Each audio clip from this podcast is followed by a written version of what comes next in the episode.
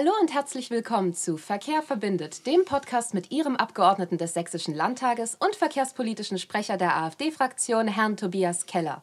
Mein Name ist Nicole Klinger und wie gewohnt leite ich Sie heute auch wieder durch diesen Podcast. Hallo Tobias, schön, dass du da bist. Grüß dich, Nicole. Wir haben heute wieder eine Spezialepisode mit einem Gast. Heute geht es um den Schienen- und Güterverkehr im Vogtland. Eingeladen dafür haben wir Herrn Ulrich Lupert, Mitglied des Sächsischen Landtages und Mitglied des Petitionsausschusses. Hallo Ulrich, schön, dass du da bist. Hallo, Grüße. Uli, für all die Zuhörer, die dich noch nicht kennen, wäre es schön, wenn du dich noch mal kurz vorstellen könntest und sagen könntest, was du bisher gemacht hast und was dich überhaupt dazu bewegt hat, der AfD beizutreten. Also, äh, mein Name ist Ulrich Lupert. Ich bin äh, seit 51 Jahren mit der gleichen Frau verheiratet, habe einen Sohn, mittlerweile eine Enkeltochter und jetzt seit März vorigen Jahres einen kleinen Urenkel Willi. Da bin ich natürlich besonders stolz und trotzdem habe ich gesagt, gerade für diesen kleinen Willi will ich Politik machen, denn die Zukunft liegt auch in den Händen unserer Kinder. Und demzufolge ist es wichtig, dass wir uns einsetzen vor Ort. Deshalb bin ich auch in den Sächsischen Landtag gewählt worden, weil man mich im Vogtland kennt. Ich war 14 Jahre Bürgermeister und habe viele andere Positionen, die ich jetzt nicht alle aufführen will. Aber äh, ich denke doch, dass es wichtig ist, dass wir den Menschen wieder eine Zuversicht als AfD geben, dass es eine Partei gibt, die also Politik für die Menschen, für die Bürger macht. Denn die anderen Parteien sind abgehoben, sind nicht mehr normal und was man da alles erlebt, ist außerordentlich traurig. Dann wollen wir gleich ins Thema einsteigen. Uh, Ulrich, die vermehrte Verlagerung von Güterverkehr auf die Schiene wurde im Koalitionsvertrag der sächsischen Staatsregierung verankert. Aber wie steht die AfD als Oppositionspartei zu diesem Punkt? Also erstmal ist ja äh, Papier geduldig. Und wenn äh, die Staatsregierung mit, äh, aus drei äh, Parteien ein Papier aufsetzt, aber es nie umsetzt, und damit auch äh, gleichzeitig immer wieder abwartet, was noch kommen könnte vom Bund und so weiter. Demzufolge müssen wir mehr Druck erhöhen auf die Staatsregierung, dass sie wirklich endlich mal anfängt, diese Sache umzusetzen. Ja, genau, das ist auch mein Ansatz. Ähm, wir beobachten natürlich, was passiert. Und gerade beim Güterschienenverkehr oder von dem Lastverkehr, der auf die Schiene, von der Straße auf die Schiene äh, verlagert werden soll, ist ja überhaupt noch nichts passiert.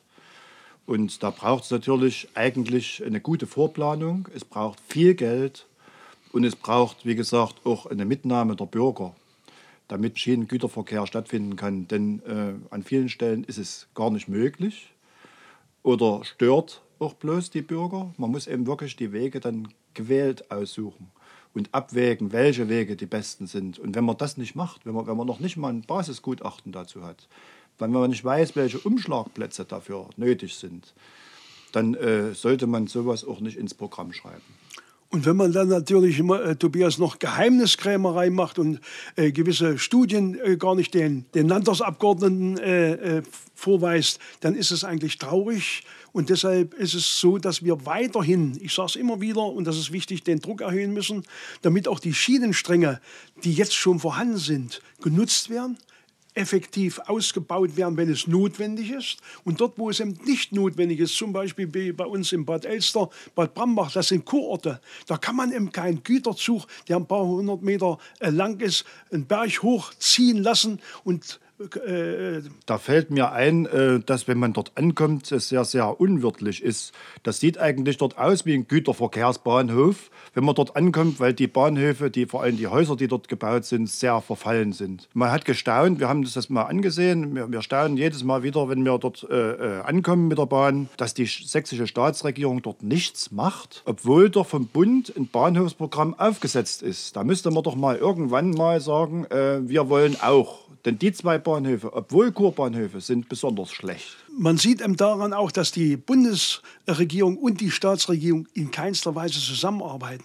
Denn wenn jeder wüsste, was der andere will, dann wäre auch das Geld in vielen Teilen da. Übrigens sind äh, drei Milliarden jetzt von der Bahn auferlegt worden, dass man also gewisse Sachen machen wird. Aber wenn ich mir in Bad Elster angucke, wie der Bahnhof, du warst ja äh, mit dabei, aussieht ja. und ich komme als Kurgast aus Leipzig und will in Bad Elster Urlaub machen und sehe diesen Bahnhof und dieses Bahnhofsgebäude, dann ist es eigentlich traurig, dass es schlimmer wie 1945. Wir haben es bereits angesprochen, es geht heute um besonders um das Vogtland. Also Tobias, du warst im Vogtland und hast dich dort mit einem speziellen Projekt zum Güterverkehr beschäftigt. Kannst du uns noch mal sagen, worum es da genau ging? Ja, es ging um eine Machbarkeitsstudie, die der äh, Wirtschaftsminister Dulich beauftragt hatte. Und die sollte aussagen, ob Güterverkehr auf einer bestimmten Strecke möglich ist oder sagen wir mal wirtschaftlich auch ist. Das Problem ist, diese Machbarkeitsstudie ist bis heute nicht öffentlich. Das heißt also, der Bürger bekommt es nicht mit. Nicht mal wir Landtagsabgeordneten haben sie zu sehen bekommen. Und äh, da fängt für mich an, Politik nicht mehr demokratisch zu sein. Demokratie heißt ja, dass möglichst viele an einem Projekt mitarbeiten und rausbekommen, ob das Projekt möglich oder unmöglich ist, ob es gut oder schlecht ist. Aber hier scheint die Staatsregierung zu mauern. Es ging um die Strecke Bad Brambach. Moment, welche, Tschechien. Äh, Bad Brambach Richtung Tschechien. Und diese Strecke geht eigentlich einspurig zurzeit äh, für den Personenverkehr und die sollte für den Güterverkehr wahrscheinlich ertüchtigt werden. Und äh, da müsste eine zweite Spur daneben gebaut werden.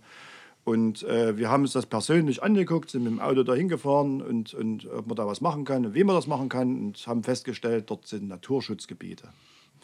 So, also besonders grün ist das nicht, obwohl ja Verkehr immer von der Straße auf der Schiene soll. Das wäre grün, aber wenn es durch Naturschutzgebiete geht und an Alten- und Pflegeheimen vorbei und Kindergärten, ähm, dann muss man sagen, ist das ein bisschen zu straff. Inzwischen scheint das Projekt ja ad acta gelegt zu worden zu sein. Entschuldigung, aber Tobias, wir aber haben, vielleicht auf Eis. Man holt so. das vielleicht später mal wieder raus. Ja, das kann durchaus sein. Dass, ja, ja, genau. Aber da wir ja nicht wissen, wie die Studie ist, Richtig. können wir auch nicht sagen, ob es bloß verschoben wird, weil es derzeit äh, nicht so viele Interessen ge äh, geweckt hat oder weil viele Menschen gemerkt haben, dass es dort nicht geht oder dass es an den Finanzen liegt. Aber wie gesagt, Güterverkehr muss auf die Schiene. An dieser Stelle war es gerade ungünstig und deswegen haben wir uns auch dagegen gestellt. Obwohl ja in unserem Programm auch steht, wir möchten Güterverkehr auf der Schiene haben, aber an der richtigen Stelle. Das ist wichtig. Uli, momentan wird in Deutschland viel über sogenannte Lastenfahrräder gesprochen und dazu werden üppige Förderungen ausgereicht. Wie könnte man sich Kleingüterverkehr in deinem Wahlkreis, der eher gebirgig und ländlich geprägt ist, vorstellen? Also Lastenfahrräder, ich kriege richtig Angst bei dem Wort. Äh, Ich stelle mir vor, im Vogtland, wo es natürlich die Berge auch hochgeht und wieder runtergeht, dass da Lastenfahrräder eingesetzt werden. Aber ich glaube, äh, vielleicht äh, wird es so sein, dass die Grünen das weiter vorantreiben, dass man das sagt, die Lastenfahrräder werden eingesetzt dort und dort und dort. Ich persönlich glaube, dass es dann vielleicht auch irgendwann wieder in den Wald geht, dass wir Feuer machen und dort ein Zelt aufbauen und so. Und deshalb bin ich als konservativer Mensch und Sprecher für Heimat und Tradition in meinem Wahlkreis und im Landtag eigentlich der Meinung, wir sollten mal ein bisschen weggehen von dieser Illusion und von diesen Visionen, die uns als Land schaden werden von den Grünen, sondern wir sollten wieder zu den Sachen kommen, die mal normal waren.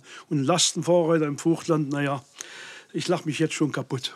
Lastenfahrräder. Also ich muss da auch immer lachen, weil ich mir immer vorstelle, wie jemand so einen Berg mühsam hochkraxelt. Da wird einem natürlich entgegengehalten, es gibt da jetzt Fahrräder, die auch elektromobil sind. Ähm, äh, das sage ich eins, was macht man denn, wenn der Akku ausfällt und man ist mitten auf der Strecke? So, dann sage ich zweitens, trotz Akku kostet es ja Körperkraft. Es ist menschenverachtend, wenn man die Möglichkeit hat, mit dem Auto oder einem großen Transporter oder LKW äh, Dinge zu transportieren, die sehr schwer sind, die im Lastenfahrrad vielleicht gerade so reinpassen, dass man die dann mit dem Lastenfahrrad transportiert, weil äh, die körperliche Anstrengung doch da ist, trotz Akku. Und wenn der Akku leer ist, braucht man einfach die Anstrengung, gerade auch im bergigen Gebiet oder im Gebirge, sagen wir so, im Mittelgebirge äh, vom Vogtland. Wir haben bereits einige Schwierigkeiten angesprochen, aber was genau ist eurer Meinung nach das Hauptproblem der aktuellen sächsischen Verkehrspolitik? Ja, also das Hauptproblem sehen wir da darin, dass ähm, Verkehr nicht mehr verbindet. Unser Thema ist ja, Verkehr verbindet. Wir wollen das eben wieder einführen, dass Verkehr verbindet, dass möglichst die Verkehrsarten miteinander sind und nicht gegeneinander. Also das Fahrrad gegen das Auto auszuspielen, gerade was wir gerade er- erklärt haben mit dem Lastenfahrrad gegen LKW zum Beispiel, das geht überhaupt nicht. Und man muss auch den sozialen Faktor mit ein, einbeziehen, wo man sagt, äh, manche Menschen können einfach nicht mit dem Fahrrad fahren. Die müssen dann eben das Auto nutzen. Also ältere, behinderte Menschen, mit, äh, die mit großen Familien Kleinkinder haben und so weiter. Und unser Augenmerk ist, die Ideologie einfach mal wegzulassen. Zu sagen, jeder Mensch hat das Bedürfnis, sich fortzubewegen. Die einen können das zu Fuß, die anderen wandern auch mal durch die Gegend, die anderen, die anderen fahren eben dem Fahrrad. Lassen wir denen die Freude. Aber lassen wir auch den Menschen die Freude, die sagen, für mich ist es bequemer, mit dem Auto zu fahren oder mit der Bahn. Gemütlich mit der Bahn, ohne angestrengt zu sein, anzukommen irgendwo, das ist natürlich hervorragend. Oder wenn man ganz weite Strecken fährt, ist das Flugzeug auch nicht zu verteufeln. Bloß, weil natürlich bei jeder Fortbewegungsart auch Energie gebraucht wird. Und die Energie irgendwo herkommen muss und die natürlich auch Geld kostet. Richtig, Tobias, so sehe ich das auch. Aber vielleicht noch ein anderer Aspekt. Äh, wir müssen den Menschen wieder eine gewisse Freiheit geben, wie sie sich entscheiden. Es wird alles von oben instruiert und äh, festgelegt und dann soll das unten gemacht werden. Die Menschen wollen das teilweise gar nicht. Sie lächeln drüber und sagen, wir wollen unser Fahrzeug haben, das 100.000 Kilometer ohne Probleme Dieselfahrzeug fährt. Dann kann es anschließend noch nach Afrika gegeben werden, dass die Afrikaner da auch was machen. Ich war in Gambia, habe mir das angesehen. Die freuen sich über ein Auto. Da könnte ich mir gar nicht vorstellen, dass in Afrika Leute mit einem Lastenfahrrad oder irgendetwas fahren. Das ist ja lächerlich. Also deshalb sollten wir knallhart auch sagen, was falsch ist und was richtig ist. Und das machen wir ja eigentlich auch. Wir legen den Finger eigentlich immer in die Wunde. Äh, und sagen dann äh, auch im Landtag unsere Meinung. Aber leider, leider, das muss ich auch sagen, sind wir eben nicht in der Überzahl, dass wir also die Sachen bestimmen können. Und deshalb muss die Staatsregierung endlich begreifen, endlich begreifen, dass die Freiheit des Menschen ist, wie er sich zu einer gewissen Sache entscheidet. Die Bundesregierung verkündigt bereits seit Jahren, mehr Güterverkehr auf die Schiene verlegen zu wollen, was eigentlich eine gute Idee ist, um die Straßen zu entlasten. Also, welche Schritte müssen jetzt getätigt werden, um solche Projekte zu realisieren? Es müssen erstmal erstmal muss ein Plan da sein. Ein Plan, wo denn überhaupt Güter äh, transportiert werden müssen. Von wo nach wo. Also wir sehen da das erste Problem, und zwar den Durchgangsverkehr durch Deutschland, und zwar der Verkehr, der Lieferverkehr, der nicht in Deutschland abgeladen wird. Das heißt der also von der, Grenze, der Transitverkehr, so könnte man es kurz ausdrücken, ähm, von der Grenze, von der deutschen Grenze, von Polen, Tschechei, der in Sachsen grenzen, äh, durch Deutschland hindurch, nach Frankreich, Belgien, äh, Luxemburg oder, oder, oder, oder auch nach Österreich ähm, wichtig ist, dass dieser Durchgangsverkehr nach Möglichkeit auf die Schiene verlagert wird. Das heißt aber, dass man irgendwo Umschlagplätze machen muss. Also muss, mit dem LKW kommt dann welche an und die LKWs werden entweder auf Züge transportiert, dass die mit dem Zug mitfahren, oder aber dass dort die Waren um, um, um, umgelagert werden. Dann brauchen wir Warenumschlagplätze, so ähnlich wie das, wie das im, im, Hamburger Hafen ist für die Schiffe. So kann man das auch für die Bahn und für die LKWs machen. Das Problem ist nur, man braucht viel Platz. Man muss gucken, also wo passt es hin, dass es niemanden stört. Also ein riesengroßes Gewerbegebiet oder irgendwo in ruhigere Gebiete sozusagen. Dann brauchen wir viel Geld. Und dann muss natürlich dort, wo der Umschlagplatz ist, auch irgendwo ein Gleis sein. Ja, und ähm, viele sagen, ja gut, wir können ja die heutzutage in der Digitalisierung können wir ja die Gleise, äh, die, die, die, den Schienenverkehr takten. Also das heißt also der schnelle Verkehr fährt durch, dann wird ein kleines äh, Ausweichgleis gemacht, da fährt der Güterverkehr an die Seite und dann fährt er, wenn der schnelle Verkehr durch ist, wieder auf, die, auf dieselben Gleise und dann können die auf einem Gleis fahren, wo man früher Kilometer zwei Gleise gebraucht hat. Äh, das geht sicherlich. Man muss aber auch der Sicherheit ein bisschen, die Sicherheit ein bisschen gewährleisten. Das heißt also, man soll da nicht ähm, zu eng takten. Ja, äh, wir haben hier bei der Nord-Süd-Trasse äh, läuft ja schon vieles, äh, währenddessen die Ost-West-Trasse eigentlich noch Nachholbedarf hat. Und das hast du ja gerade gesagt, dass also auch vom Polen und so weiter rüber diese Transitwege teilweise noch sehr schlecht sind. Ich stelle mir auch wieder vor, dass man zum Beispiel wieder Züge einsetzt, wo die Autos verladen werden, was gar nicht so negativ ist, was auch schon mal angelaufen ist und so. Und deshalb ist es wichtig, richtig, hast du recht, Geld. Aber wenn ich mir das alles so betrachte, diesen Massenkonzernbahn, der ja auch teilweise äh, bei den Leuten äh, Fehler macht, indem er nicht pünktlich ist, indem er nicht souverän ist, indem er nicht immer ganz billig, es wird ja auch vieles jetzt wahrscheinlich teurer werden, äh, ist, da kann man so ein bisschen Angst bekommen, ob die Bahn diese Problematik insgesamt in der Reihe bekommt. Und deshalb hoffe ich ja, ich hoffe, aber äh, in dem Land Deutschland gibt es genug Geld, aber es muss, wie du es richtig sagst, punktuell richtig eingesetzt werden. Und das ist leider nicht so, weil auch die Zusammenarbeit nicht ist und weil jeder so sein eigenes Fleckchen ausweist und dort also seine eigene Süppchen kocht. Ja, und umso mehr, umso mehr das natürlich so ist, dass man Gelder braucht und dass jeder sein Süppchen kocht, umso mehr müssen wir drängen, dass unsere Wirtschaftskanzlei unter Martin Dulich endlich handelt, dass die endlich beim Bund ihr unsere Ansprüche für Sachsen endlich anmelden und dass die endlich Pläne vorlegen und sagen, das möchten wir gerne haben. Wenn dann weniger Geld fließt, als gebraucht wird, kann man sich immer noch darüber unterhalten, wo man den Rest herbekommt. Aber wenn man gar nicht erst einen Antrag stellt, dann wird in Sachsen nämlich nichts. Du hast recht, Tobias. Nicht mehr reden und nicht auf Zettel was schreiben, sondern umsetzen, anfangen umzusetzen. So ist es. Sie hören, lieber Zuhörer, auch hier haben wir immer noch sehr viel Aktionsbedarf, aber wir bleiben weiterhin für Sie dran. Wenn Sie weitere Fragen haben oder Sie das Thema besonders interessiert, dann können Sie Herrn Lupert auch gerne eine E-Mail schreiben unter ulrich-lupert.t-online.de.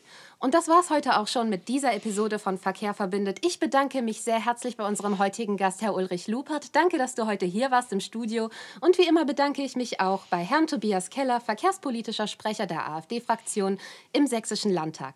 Mein Name ist Nicole Klinger und ich bedanke mich auch bei Ihnen, lieber Zuhörer, dass Sie dieses Mal wieder eingeschalten haben und hoffe, dass ich Sie nächste Woche wieder begrüßen kann, wenn es heißt Verkehr verbindet. Auf Wiederhören!